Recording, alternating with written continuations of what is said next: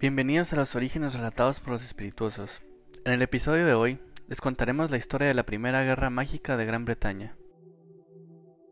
El suceso conocido como la Primera Guerra Mágica fue un gran conflicto que podría haber iniciado a partir de la década de 1940, pero inició oficialmente a partir de 1970 y termina abruptamente en 1981. Marcó el auge del llamado Reinado de la Oscuridad de Lord Voldemort.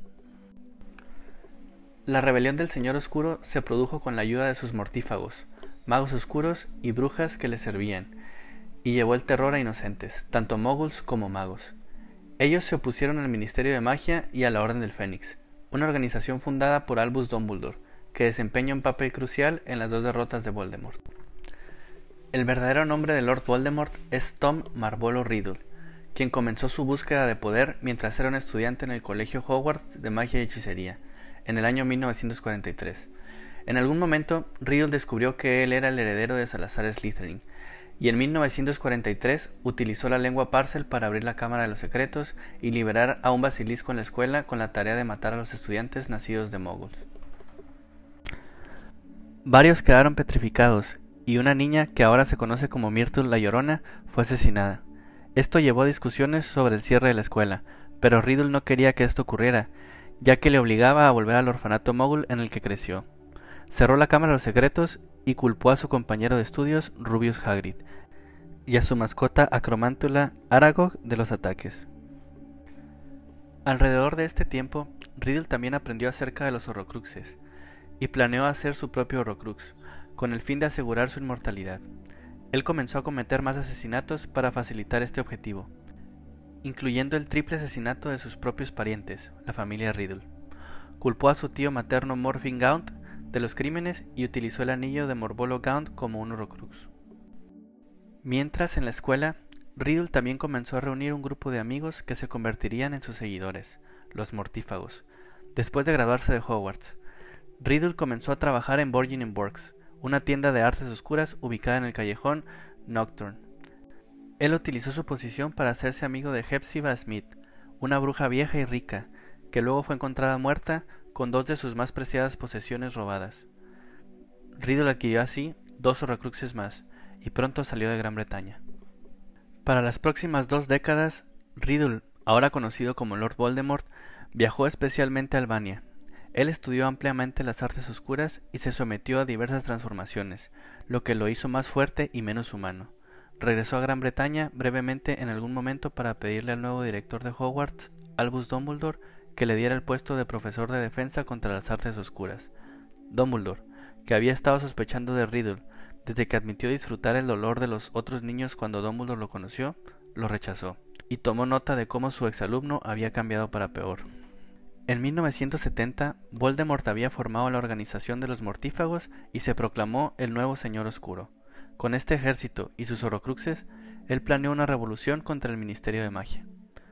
Los mortífagos originalmente atacaron principalmente a moguls y a los magos y brujas nacidos de moguls, mientras utilizaban la maldición imperios y el chantaje para obtener servidores secretos en altos lugares, con la intención de desestabilizar al ministerio, que trató desesperadamente de mantener el orden así como el secreto hacia el mundo mogul.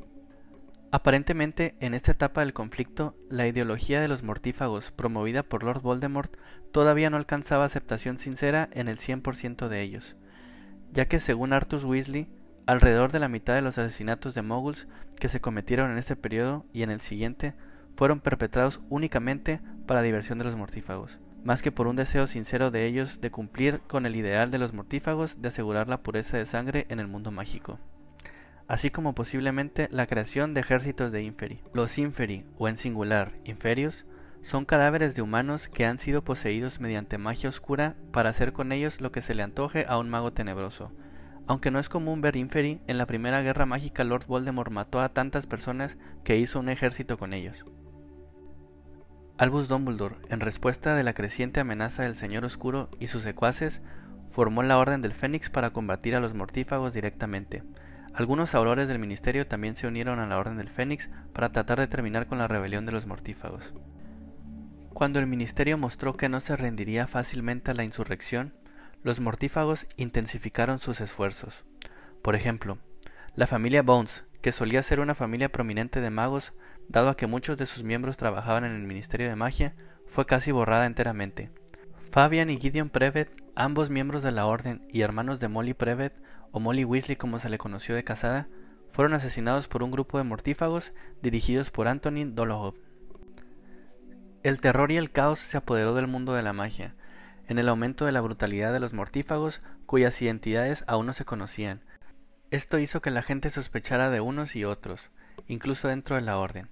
Sirius Black, por ejemplo, llegó a desconfiar de su amigo Remus Lupin, ante la sospecha de que podría ser un espía.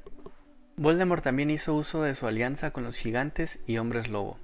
Los aurores lucharon duro para mantener la resistencia durante la invasión de Gran Bretaña, que fue liderada por Lord Voldemort, apoyando a los gigantes. Muchos perdieron la vida y tribus enteras de gigantes fueron eliminadas, hasta que finalmente los gigantes se retiraron y pasaron a la clandestinidad. Después de la derrota de los gigantes, el curso de la guerra comenzó a cambiar. Los mortífagos Evan Rossier y Vilks murieron en las manos de los aurores, ya que existía el permiso del ministerio por un decreto de la oficina de Bartemius Crouch, padre, a ampliar las maldiciones imperdonables contra sus enemigos. Muchos magos normales también se unieron a la guerra, mientras afrontaban con valentía a los mortífagos, como el padre de Dean Thomas. Por otro lado, varios seguidores de Lord Voldemort lo abandonaron, ya sea por miedo total a las maneras que utilizaba o por temor a terminar en Azkaban. Regulus Black, un mortífago joven, se desencantó con la causa del Señor Oscuro y trató de destruir uno de los Horrocruxes, resultando en su muerte a manos de los Inferis que protegían el guardapelo de Salazar Slytherin, en la cueva del Horrocrux. Su elfo doméstico, Creature, escapó con el guardapelo, mientras lo sustituyó con uno falso preparado por Regulus de antemano. Este acto más tarde desempeñaría un papel clave en la Segunda Guerra Mágica. Durante los peores días de la guerra, la profecía fue hecha por Sybil Trelawney, la profecía describía a la persona que tendría la capacidad para derrotar a Lord Voldemort. Había dos posibles candidatos, ambos nacidos de miembros de la Orden del Fénix en julio de 1980, Harry Potter y Neville Longbottom. El mortífago Severus Snape escuchó parte de la profecía e informó de ello a Voldemort, quien creía que hacía alusión al hijo de los Potter, un mestizo como él, y decidió matar al niño. Esto hizo que Snape, que estaba enamorado de la madre del niño, desertara en espíritu de los mortífagos y se convirtiera en un doble espía cuya verdadera lealtad pasó a estar con la Orden del Fénix, mientras fingía con gran eficacia lo contrario en sus relaciones con los mortífagos, accediendo a pasar información desde el bando de los mortífagos hacia la Orden del Fénix y viceversa, aprovechando la condición de individuo de alta confianza que pasó a adquirir tanto de Dumbledore como Voldemort, los dos principales líderes de ambos bandos en el conflicto. Dumbledore ordenó a los Potter pasar a la clandestinidad, con la protección del encantamiento Fidelio. El encantamiento Fidelio es un encantamiento tremendamente complicado, que supone el ocultamiento mágico de algo dentro de una sola mente. La información se oculta dentro de la persona elegida, que es el guardián del secreto, y en lo sucesivo es imposible encontrar lo que guarda, a menos que el guardián del secreto opte por divulgarlo. Mientras el guardián del secreto se negara a hablar, el innombrable podría registrar el pueblo en que estaban James y Lily sin encontrarlos nunca, aunque tuviera la nariz pegada a la ventana de la salita de estar de la pareja. Mientras que James y Lily Potter querían tener a su gran amigo Sirius Black como su guardián secreto, Sirius, pensando que el enemigo sospecharía inmediatamente que él era el guardián del secreto, a causa de su habilidad y de su relación de confianza con los Potter, convenció a Lily y James de designar en su lugar a Peter Pettigrew, convencido de que nadie sospecharía de que una cosa débil sin talento como Pettigrew se le confiaría una posición tan importante como la protección de los Potter. Pettigrew se convirtió en el guardián secreto de los Potter. Nadie, ni siquiera Dumbledore o Remus Lupin, conocían el secreto. Sin embargo, Pettigrew era un traidor trabajando para Voldemort, y le dijo a su amo que los Potter se escondían en el Valle de Godric.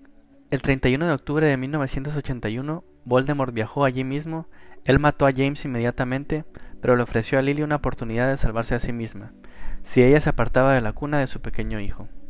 Snape había solicitado que la perdonara. Lily se negó y Voldemort la mató antes de dirigir la maldición asesina a Harry Potter. Sin embargo, el sacrificio de Lily dio a su hijo la protección de una magia antigua, y la maldición salió mal, llevando consigo la destrucción del cuerpo físico de Voldemort y dejando una cicatriz en forma de rayo en la frente de Harry un fragmento del alma de Voldemort se pegó a él, convirtiendo sin querer a Harry en un Horrocrux. El cuerpo del Señor Oscuro fue destruido, dejando solo su alma destrozada pero incapaz de cruzar al limbo, a causa de los Horrocruxes de Voldemort que le mantenían atada al mundo de los vivos. Huyó del edificio derrumbándose a pasar a la clandestinidad. La derrota de Voldemort hizo que sus seguidores fueran enviados al caos, y algunos como Bellatrix Lestrange fueron enviados a Azkaban, y otros, como Lucius Malfoy, utilizaron su riqueza, poder e influencia, además de afirmar que estaban bajo la maldición Imperius para evitar el encarcelamiento. Hubo celebraciones en todo el país a finales del reinado del terror de Voldemort. Harry Potter, ahora huérfano, fue sacado de los restos de la cabaña del Valle de Godric y llevado al número 4 de Private Drive, la residencia de su tía Petunia y su marido Vernon Dursley.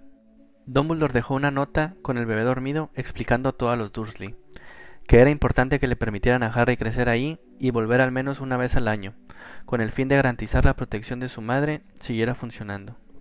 Harry fue abusado y atormentado por los Dursley durante todos sus años viviendo allí, pero al menos lo cogieron y le permitieron regresar, asegurando así que el plan de Dumbledore funcionara. Lo demás, amigos míos, es historia. No olviden suscribirse y activar la campana de notificaciones para que se enteren en cuanto subamos más contenido que sea de su agrado.